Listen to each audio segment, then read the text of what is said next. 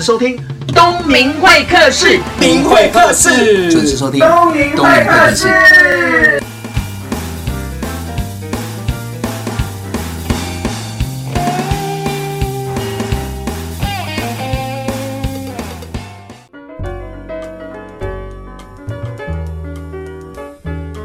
各位现场所有的听众朋友，大家好！你现在收听的是东明会客室。再过几天就是圣诞节啦，先在这边跟大家说 Merry Christmas。那今天做的这一集非常的特别，因为所有听众朋友跟学生都知道，东明老师是教口语表达沟通的专业嘛。那这一集呢，我邀请到我的前辈，他在教口语表达跟沟通，算是一个很知名的指标。没有，那欢迎罗建仁老师。呃，东明老师好，各位朋友大家好，我是卓越人生罗建仁老师。那为什么今天要讲这一集呢？因为我们在网络上有连接很久了，但是一直没有机会见面。是哦，但是上一次突然间我们有一个工作的机会巧遇了，嗯、那那我们就聊一下，那我就顺口希望邀请到你，没想到你一口答应了，那谢谢你了。其实东明老师在业界很知名啊，那我其实常常听到，那因为我没有看过他本人，我只有看过他的照片。我们可以了这样子。人家我觉得这一集我们在互相捧来捧去，没有没有，真的碰到本人才发现，本人真的比照片帅啊。其实跟我一样啊，没有没有，你本人跟照片一样帅。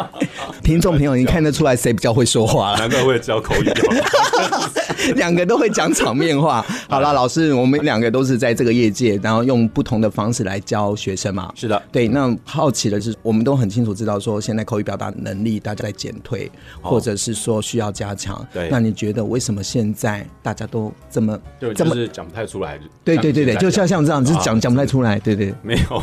我觉得应该是现在是那个什么网络时代的发达吧。对对啊，大家都是 FB 啊、Message、Line 啊传来传去。嗯哼。那这些东西就是很简单的告诉人家一些事情嘛。嗯哼。那当然你想的很简单，对你口说了当然就会简单啊。对。所以就是有时候哎，突然词穷卡住，不知道该怎么说，该怎么接话。呃，是因为脑子没有东西，还是脑子太多东西？我觉得应该是两个吧，一个就是对。就是你不管看听，就是脑袋很多东西还是没有东西，可是你要在很短的时间把这么多的东西还是没有东西能够组织的把它讲出来，其实我觉得很困难啊，需要训练，对吧？真的是需要训练啊，对啊，因为有两种嘛，一种是我碰到的学生大部分是脑子里很多东西的专业人士，是哦，那他没有办法讲出来，是那一种是就是脑子没有东西，可是嘴巴很会讲，像我一样，你怎么这样？我没有，你这样，你把我 老师，你把我的痛点。说出来，真是。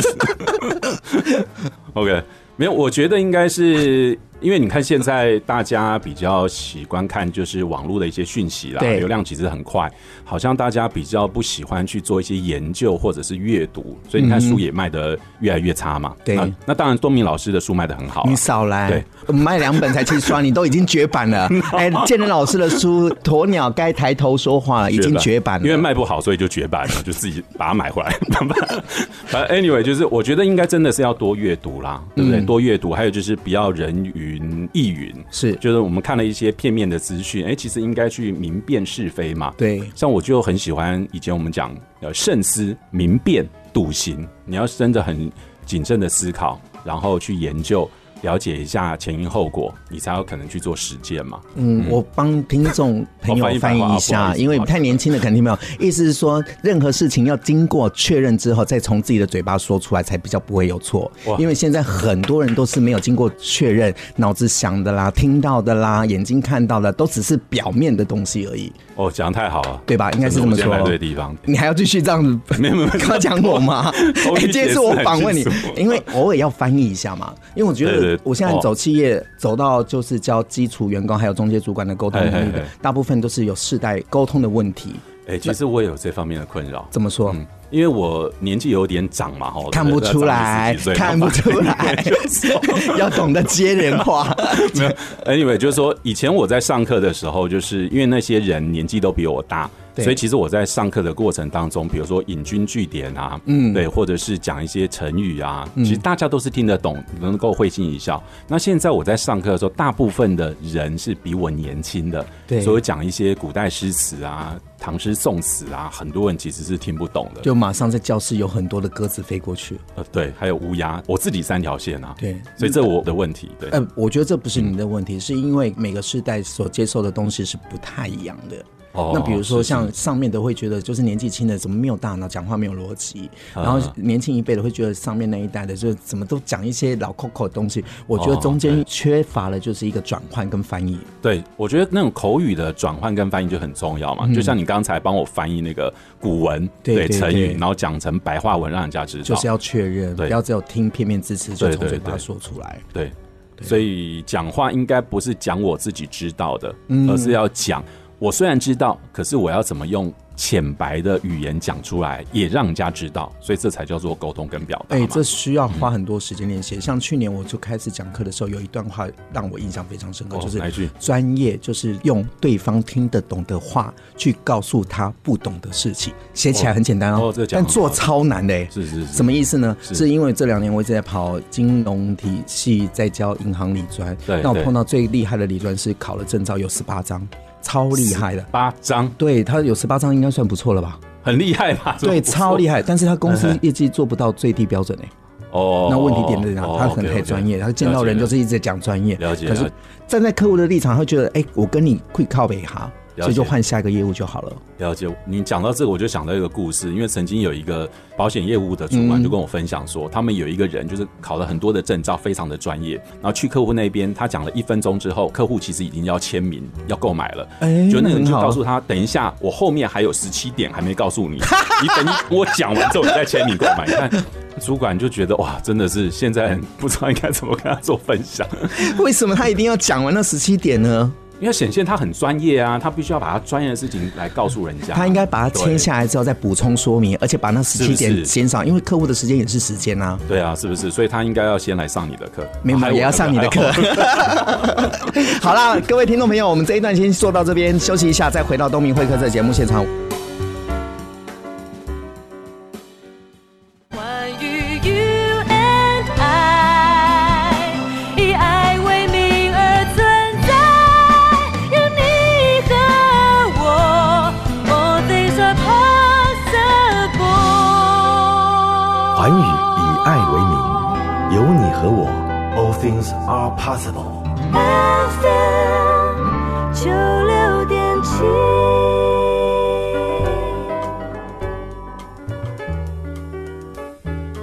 欢迎回到东明会客室的节目现场。我们刚刚跟罗老师聊到，很多人在脑子的专业没有办法转从嘴巴讲出来。那我们这一集就是讲说，那怎么样讲出来？我们应该要怎么做？对啊，我们先说那些专业人士怎么样有系统化的把脑子的专业从嘴巴说出来。先求有。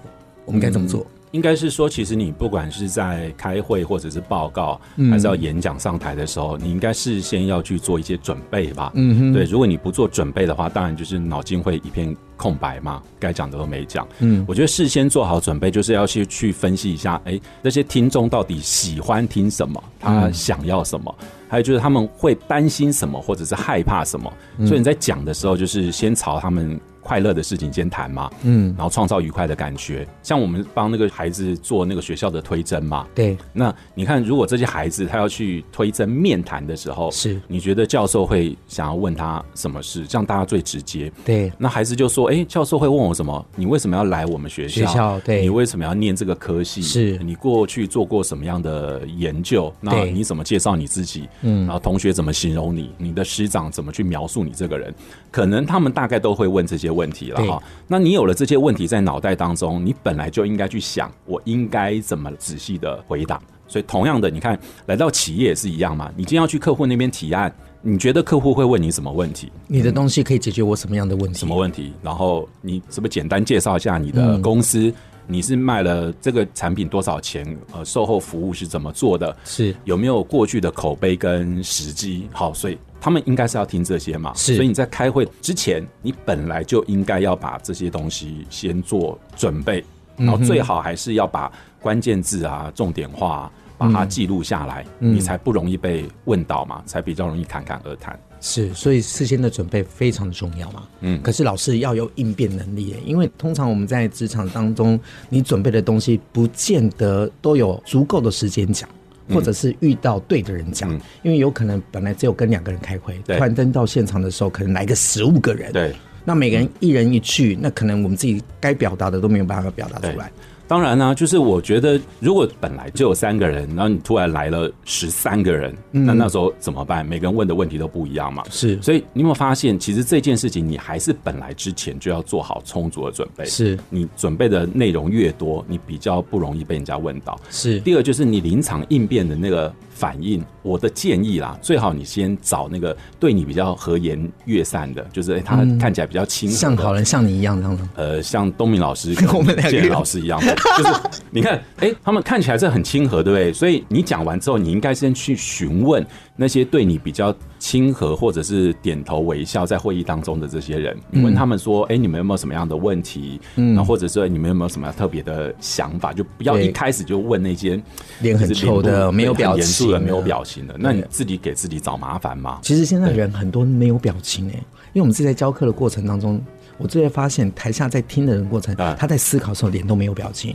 可是台上人会觉得说自己就会紧张，是不是哪里说不好？事实上不是，是我觉得这个是讲的很好，让他们去思考。哎，对啊，很多人其实是在思考，没有错啊。你看我们当讲师或人与人之间的沟通，对不对？其实有时候我们看到这个人，嗯，当然就是他慈眉善目嘛，我觉得他内心应该是充满了那种。法喜的感觉，不是感恩师傅、赞叹师父。哇塞，老师你好正面哦。对，所以你看，你跟这些人讲话、交谈的过程当中，我觉得得到的那种正面的回馈会比较比较多一点。好，那当然，有些人他本来就是长得比较严肃，我觉得没有错。嗯、那我们也不用太去想说为什么他会有这样的反应。其实就像你讲的，因为每个人他思考的那个状态，其实。不太不太一样，对，所以你可以多问一句，就是说，哎、欸，不晓得我们刚才讲的这些东西，你有没有在思考的过程当中，嗯，然后有一些不同的看法。对，我们通常不会问他你有没有问题，嗯，你有没有问题，就是到底是你有问题还是我有问题，他就往问题里面钻。是，那我们就会说，哎、欸，陈先生，我刚才在讲话的过程当中，哈，我发现哈。你很专注，嗯，我不会说你很严肃，对，我觉得你很专注，你脸很臭也不能讲，对，你不能这样讲，也不能说充满法喜，那就太 怪了。我说，哎，我觉得你很专注，眼神透露出很坚定的感觉，是，所以我相信你一定很认真思考，我们这个产品有没有完全符合你们公司的需求，有没有需要我要去做补充的地方？对，哪边需要再重点说明？对，我觉得人还是需要被赞美嘛，对。所以刚刚那一段话，你做到了赞美了，建立信任了，也去引发出对方没有表情背后的问题，你才可以做正面的解决。对啊，对啊。所以你看，我们常在讲说沟通跟表达两个事要做嘛，是不是一个叫做愉快的感觉，是另外叫做问题的解决，对，两件事情都要做。第一个要让对方喜欢你、信任你，然后再提出问题，准备迎刃而解。对。老师，你知道我要讲一下为什么要访问你？因为少数啊，在业界教口语表达的老师哦，深跨两个领域，哪两个领域呢？嗯、一个是社会人士，一个是青少年，就是一个成人市场，一个是学生市场。那这样的老师一定有很多的特质是让小朋友或者青少年喜欢的。是是是，是，对，我就想要说，哎，谁怎么会跟我一样的特质？大人也教，小朋友也教，这很不容易。因为我脸长得像小朋友吧，是不是？也不是像你一样。哦，我只能说是看起来非常的年轻。这样这样对，要创造愉快感觉。对对对对对，不能直接给人家打脸嘛。对，尤其又是来宾。老师，你这样子教两边，你怎么样抓住那个诀窍？哦。我其实对小孩子是熟悉啦，就是说，因为我自己有小孩子嘛，嗯，那我自己的小孩也大了，就是有念大学的，有念高中的，有念国中的，三个啊，三个都是男生嘛，哇塞，嗯，都跟同一个老婆生的。But anyway，就是说，那你看，我其实，在带我自己的孩子当中，现在都不是用所谓的严父在对待，嗯，我觉得就是有点类似慈父，真的，对，慈父就是要因势利导。然后去做讨论跟询问，对，他们到底在想些什么事？嗯，其实孩子就是父母亲最好的老师啊。是，所以其实我在准备青少年课程的时候，我会去询问他们说：“哎，爸爸讲这一段，你有没有听懂？那有没有笑点？你可不可以回馈给爸爸？”其实我们也是要去做学习的嘛。嗯，那了解之后，你就知道，哎，这些孩子到底在想些什么，然后可以怎么带领他们。那我很强调，就是一定要有料。言之有物，言之有物。哎，怎么换成你讲成语了？我讲口语白话的。好，那所以我也切换自如啊。好，有料等于言之有物。对对对对。那要言之有物，就是表示你内容要扎实，所以就是我自己会花很多的时间去做准备。孩子他们想要听什么，然后想要知道什么，那我大人应该要教给他们什么？这叫做言之有物。嗯，可是言之有物又不能过度严肃，对，对他们会觉得很无聊，又在讲道理，又在说教。呃，过度严肃是一种病态嘛？嗯、对，说教，所以我们就会想说，哎，那怎么言之有物之后，它还可以有幽默的氛围，或者是画龙点睛的效果，让他们可以听完之后会心一笑。或者是哈哈大笑，所以其实我在讲课的时候，每一段我都会设计很多的点，有点类似相声的点，就是哎，你前面应该叫铺陈，嗯，然后去抖包袱，然后去做一个爆点，那他们就会会心一笑嘛。那所以就是言之有物，学到，而且还能够会心一笑，放松到，那我觉得是双管齐下啦，对，引起他们的好奇，对，在开心中又可以学习到东西。然后又可以走进老师的世界，因为老师非常的亲和，会讲笑话，用幽默的方式来引导大家。对，这个是内涵啊。其实他们本来是看到我的外表就很喜欢我。老师可以了。没有啊？怎么在东明老师面前讲？不是，我觉得就卢老师很可爱的地方，兜了一大圈。他会先播别人，播完别人之后再播自己，真的是。哎呦，真的是对啊。哎、欸，原来也是这么的活泼。哦，没有没有，我其实是看人。好，那我们现在反过来，好看人，所以我算是一个年轻人喽。东明老师年轻人啊，长得又帅嘛，然后又会讲话，不是有一个英文单词叫 like 吗？L I K，就是。我跟你很像，你自然就会喜欢我。我觉得你是很活泼、热情、乐观开朗的，那我就要用这个方法来面对你。好，听众朋友，这一段呢，就是要示范一下，在工作之余哈，要学习说场面话。哎，不是啦，哎，不是，场面话真的很重要。场面话真的，我们等一下下一段的节目再讲。因为在职场不能只有说重点、讲重点，不不能只有驻足思考。是是，偶尔要练习那种见人说人话，见鬼说鬼话。你干嘛叫我名字？啊啊啊！对，见人啊，说人话。我们休息一下，再回到东明会客室节目现场。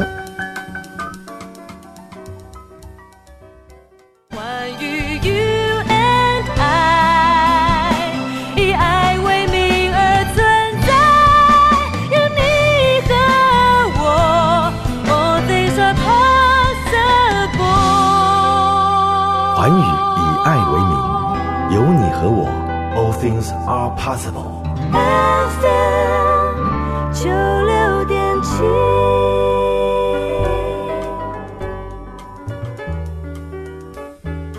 你现在收听的是东明会客室，我是主持人王东明，我是罗建仁。哎，建仁老师是非常优雅的一个老师哦。为什么呢？因为他戴了我最钟爱的品牌的手表。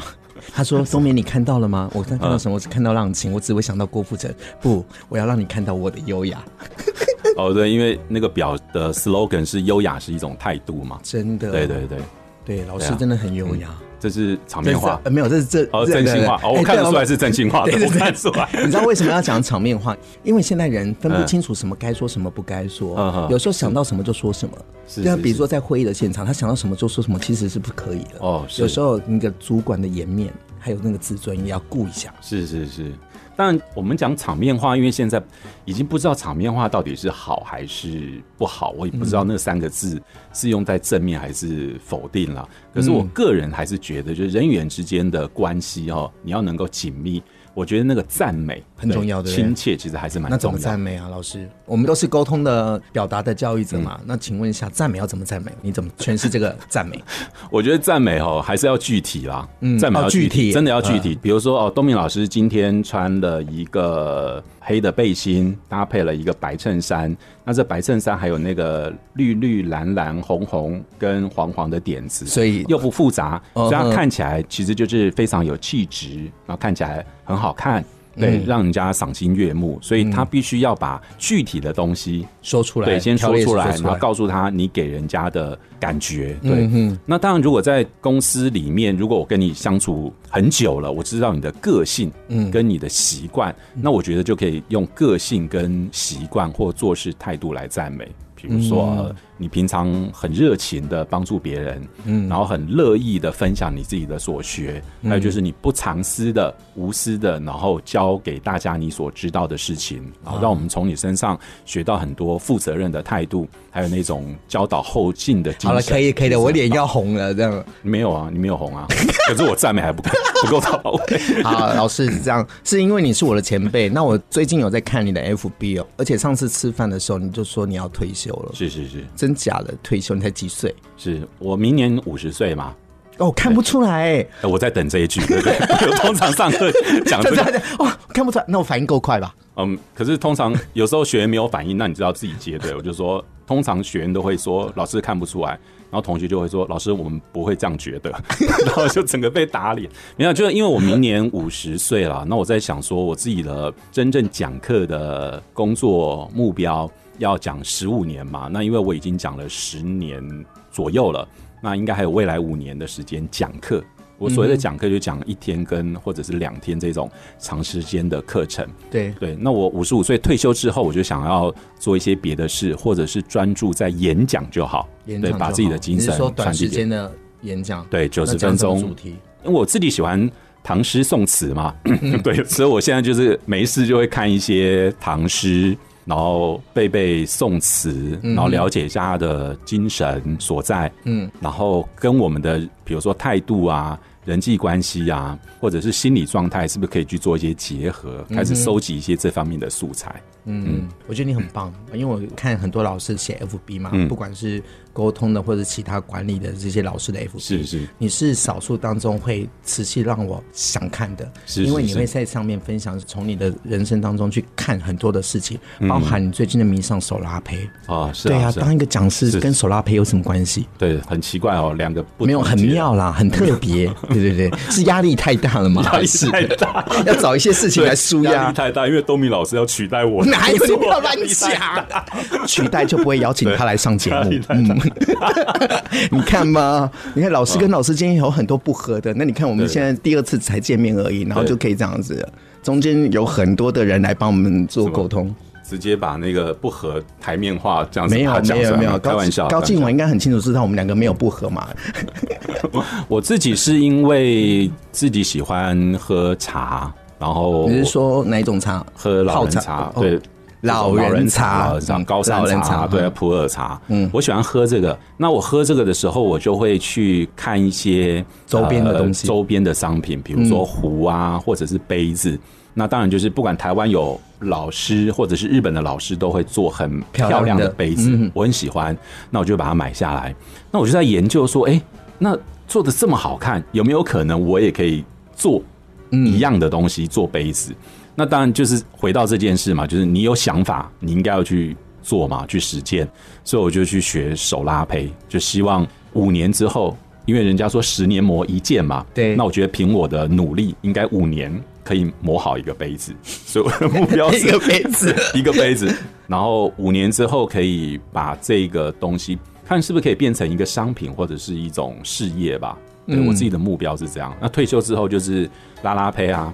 对，然后做做这方面，然后可以的话，如果大家还喜欢听我讲一些唐诗宋词的典故的话，那可以去做一些讲座的分享。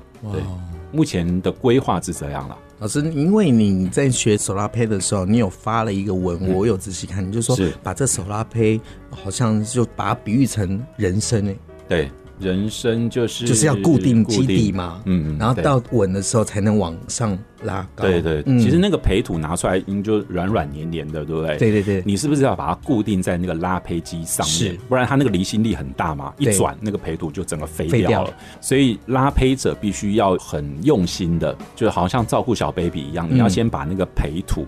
放在那个拉胚机上面，中间中心哦，才不会因为离心力，嗯，让你的培土会歪七扭八嘛。对，所以你要很用心的先照顾它，放在中心，然后透过你的双手。那我永远记住教我拉胚的老师跟我们分享一段话，就是说我们现在都是视觉的动物，是有没有速度啊，FB 啊，大家很快速。可是拉胚哦，其实你是要变成感觉的动物，嗯，感觉就是你要用你的双手。去感觉培土给你什么样的回馈，他是跑了右边呢，你要用你的右手稍微扳回扳回来一点点。还是他已经歪七扭八了，你要用你的身心灵去告诉他说，你要回到中心点。所以他其实身心灵告诉他，嗯，他就会回到中心点。因为你身心催眠吗？因为你身心灵告诉他你自己身心灵嘛，嗯，所以你就会想办法用你的手。其实通常我都是闭眼睛在做的啦，闭眼睛，嗯，就是你要用你的手跟你的身体全心的去照顾这个培土，让它能够变成一个中心点的那个泥土，嗯，跟着那个。拉胚机在那边转嘛，你才不会把培土从你的拉胚机脱落掉啊。对，好，所以等于你的根基是不是要稳？要非常稳。对，没错。也就是说，你做人做事都要很实在嘛，你不能空口说白话。是、嗯，你的根基不稳，其实你一下子就被人家识破了，对不对？所以你根基要稳，然后扎得很深。对，然后蹲马步，然后蹲低也能够跳更高。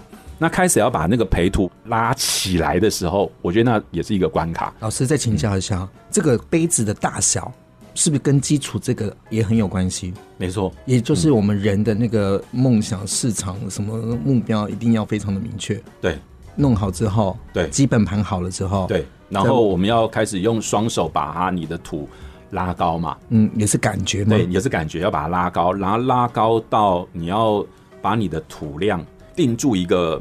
容量就是你讲的，你这个杯子到底是要大还是要小，还是要中？对，你自己要告诉他，其实告诉你自己，没有人能够告诉你嘛。那你自己就要把这件事情完成。然后完了之后，再用你的手指去开洞，去拉。开洞，嗯嗯，因为那个土不是整个像鸡蛋一样嘛，对，所以你要用你的拇指在中心，对，先开洞。然后一开洞之后，有了洞，你就要用你的食指或者是中指。把洞挖深，嗯哼，对，挖深。那你看这边就是一个关卡，因为它在旋转嘛。对，如果你弄不好，它一定就是歪七扭八了。嗯，对，所以你开洞之后还要往外拉，然后你看那个在旋转的东西，你往外拉其实是有离心力嘛。对，你去做那个云霄飞车，人就好像被甩出去啊。其实图也是一样，所以你要用你的手，然后去固定它，然后去给它感觉，然后拉深、拉宽，还有拉高。高就跟我们人生一样，对，基本盘要用稳，然后要往上，然后要往外、往内，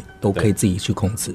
对，哇，你要成为什么样的人，其实你自己可以决定。有没有发现？嗯，我要给这个杯子什么样的形状，我自己要。难怪我会对你这篇文章非常的有共鸣。所以人都有梦想嘛，但是我觉得你很特别的地方，很多老师的出有声书是出专业的，你竟然。出了一张自己的个人专辑，是是是一张个人专辑，对，有梦最美嘛，逐梦踏实。那怎么会有这张专辑啊？因为我自己喜欢听歌剧好，然后声乐，然后我在想说，哎、欸，其实有可能我唱歌可以跟他们一模一样嘛？有没有可能？我自己在问、哦，有没有可能？有有可能 通常人家都要接有可能，我不想接，因为我们还没有听到。嗯，好，反正就是我觉得还不错。那去找老师。教我唱歌，然后唱了三年之后，老师就问我说：“要不要出张专辑纪念？”嗯哼，其实我也就是没有多想嘛，我就想，其实卖你的东西真的超好卖的，就是，告诉你做什么做什么，你就嗯，OK，好，就去买单。嗯，应该是这样。录制了，然后就发行，发行，然后我不是在上课吗？然后当做那个学员冠军组的礼物，同学都。很开心，嗯，真的很开心，在不该时候的笑，你知道吗？很开心。哦，我觉得这个很特别，就是自己的兴趣，然后找对的时间，找对的老师来教，然后同时把它变成实体的东西，然后也因为这样子来送给身旁的有缘人。对啊，对我今年拿到一张，所以要送给大家哪一首歌？呃，The Impossible Dream，可以完成的梦想。人生在很多的阶段，你可能都有很多梦想，不同的梦想。对。然后最主要就是，如果你去执行去做，我相信一定是有完成的一天。真的不是只有空想而已，去做了，梦想就会实现。送给大家这首歌《The Impossible Dream》。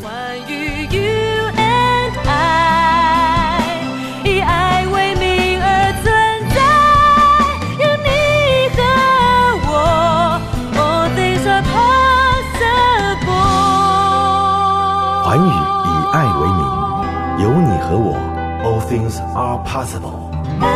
FM 九六点七。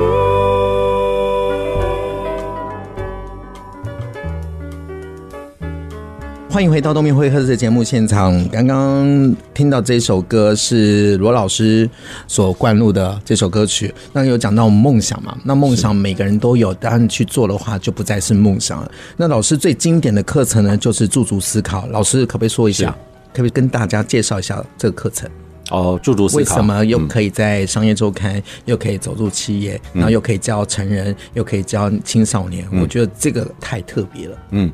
驻足思考，它是我们翻译的中文名字嘛？哦、嗯，那基本上它原始的英文叫 Think on your feet，我们念快一点叫 Think on your feet。这个课程其实在国外已经有三十年，三十年，对，有三十个国家都在用这个课程，在训练大家。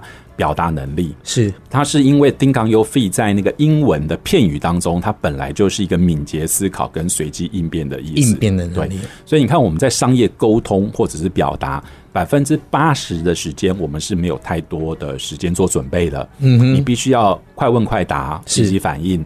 那当然就是你这些准备其实是你本来的内容了哈，只是突然他问了一些问题或请你说一些事情的时候，你应该可以用一些方法架构。嗯，来去做一些表达，让人家清楚知道你表达的重点到底是什么。所以，我们是强调是商业沟通的敏捷思考跟即席表达。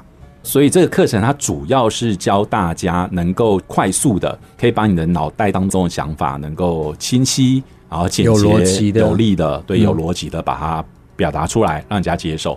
嗯，主要是在教这件事。那为什么这件事情很重要？因为我们说，这世界上有两件事很困难，对不对？对。一件事情是把你口袋的钱拿出来放在我口袋，对，这困难。嗯。第二件事情是把我脑袋当中的想法拿出来放在你的脑袋当中，这件事情也很困难。嗯。那应该先把我的想法拿出来放你脑袋，你才有可能把钱掏出来放我口袋嘛？哈。嗯。所以那个敏捷思考跟即席表达，在现代这个社会当中，就会变得非常的重要。所以上这个课，起码要有一些基本功才能上这个课。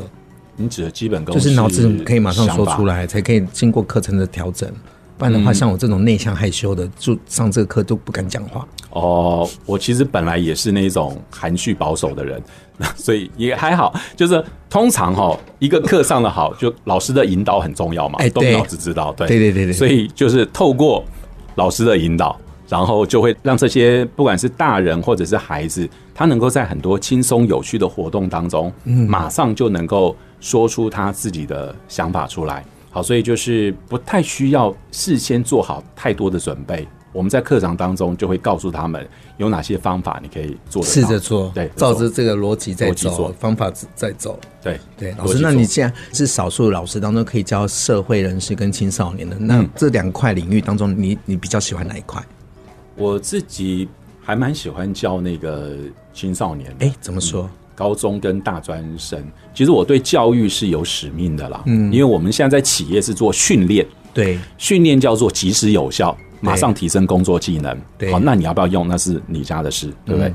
那我觉得教育是百年树人，嗯，你有可能现在教给他们的东西，二十年后才会长大成人。是，那我自己觉得对教育这件事，我有一个使命，就是我想要让台湾的青少年跟高中生，他能够在十年或二十年进入职场之后，他能够透过他的口语表达，嗯哼，能够去影响别人，对，或者是影响世界，嗯，对，我觉得这是我自己在当初做教育给自己的一个使命跟初衷，对，所以我也一直在这方面去做落实。所以我会跟我的同学保持很好的互动，就我会鼓励他们多多去表达，有问题他们可以回来问老师。哦，那很好哎、欸，真的，这是一次课程终身服务，终身保固。老师，那最后一个比较大环境的问题，要我请教你，因为现在那个网络啦、智慧型手机啊，完全都使用的非常的泛滥嘛，对，所以口语表达能力一直在减退，对，而且在念书的过程当中，大家都会要求分数，嗯嗯，所以从小国小。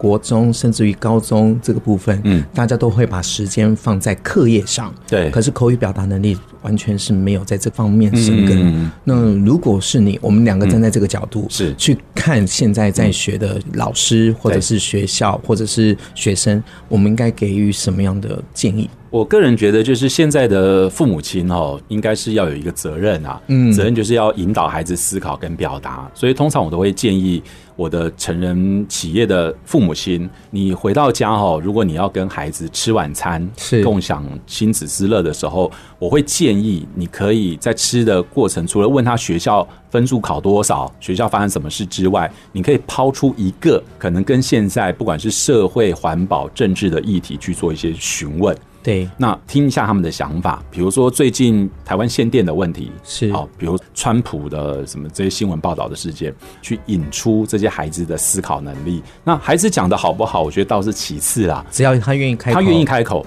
愿意讲，那我觉得久而久之，对他自然就会想要把他的想法能够表达出来，更完整。对，那讲不好。到时候父母亲可以给孩子建议啊，嗯，给孩子建议说，哎、欸，如果是这样的话，我会建议你分成第一点或第二点。那这样子会不会压力很大？我们换个角度来说好了，如果你的小孩子跟你一直在吃饭，在吃饭的同时，你就问这样的问题，那你觉得应该那个哪边？他会说：“老爸，拜托，这是在家里，这不是在教课。”他会这样吗？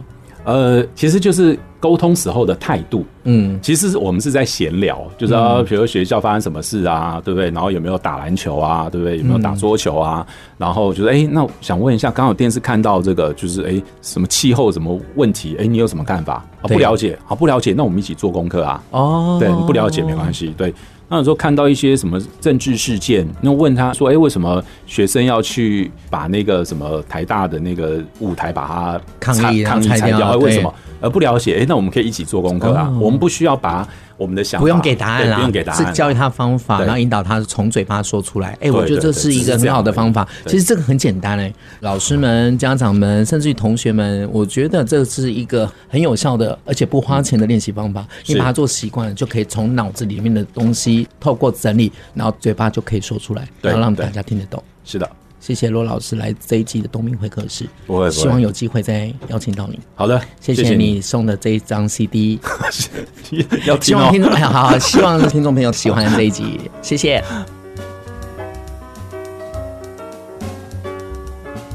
今天要非常开心的邀请到东明的前辈哦，也就是在卓越人生气管顾问罗建仁老师哦，同样都是在深耕口语表达沟通的这个领域当中的专业讲师。那我最想要访问他的原因是，因为他是一个很特别的人。